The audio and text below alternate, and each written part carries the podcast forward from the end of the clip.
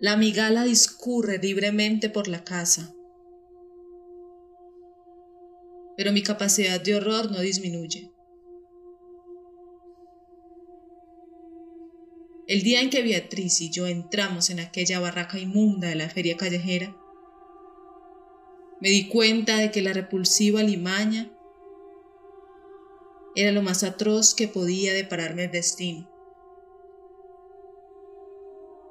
Peor que el desprecio y la conmiseración, brillando de pronto en una clara mirada. Unos días más tarde, volví para comprar la migala. Y el sorprendido Saltimbanqui me dio algunos informes acerca de sus costumbres y su alimentación extraña.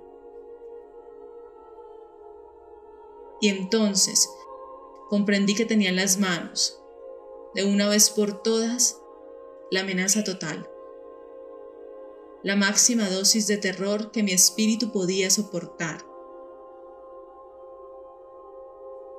Recuerdo mi paso, tembloroso, vacilante, cuando de regreso a la casa sentí el peso leve y denso de la araña, ese peso del cual podía descontar con seguridad el de la caja de madera en que la llevaba, como si fueran dos pesos totalmente diferentes, el de la madera inocente y el del impuro y ponzoñoso animal que tiraba de mí como un lastre definitivo.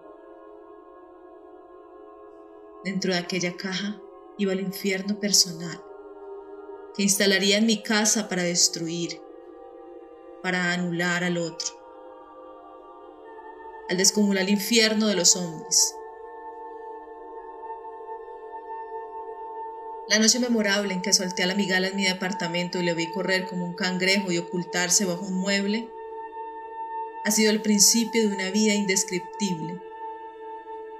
Desde entonces, cada uno de los instantes que dispongo han sido recorridos por el paso de la araña, que llena la casa con su presencia invisible.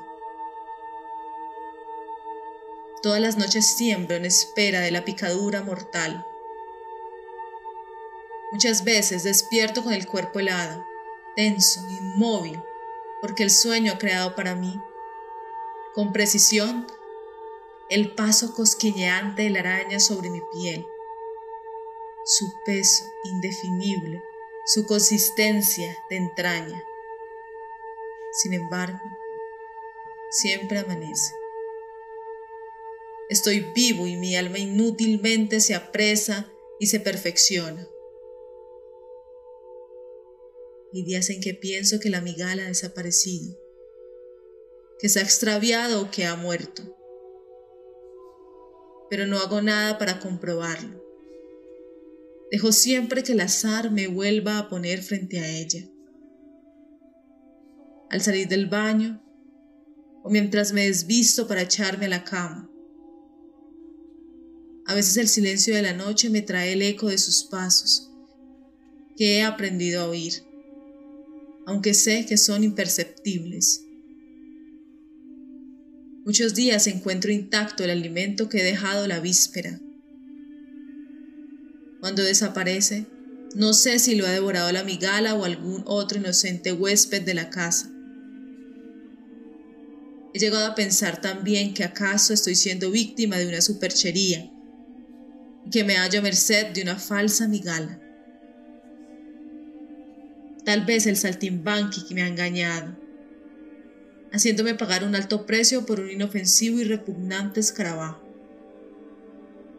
Pero en realidad esto no tiene importancia, porque yo he consagrado a la migala como la certeza de mi muerte aplazada.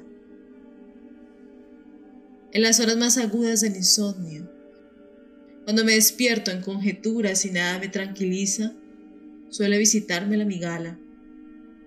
Se pasea embrolladamente por el cuarto y trata de subir con torpeza las paredes. Se detiene.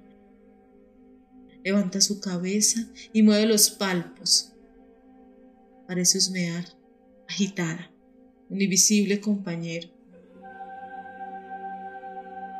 Entonces, estremecido en mi soledad, acorralado por el pequeño monstruo, recuerdo que en otro tiempo yo soñaba en Beatriz y su compañía imposible.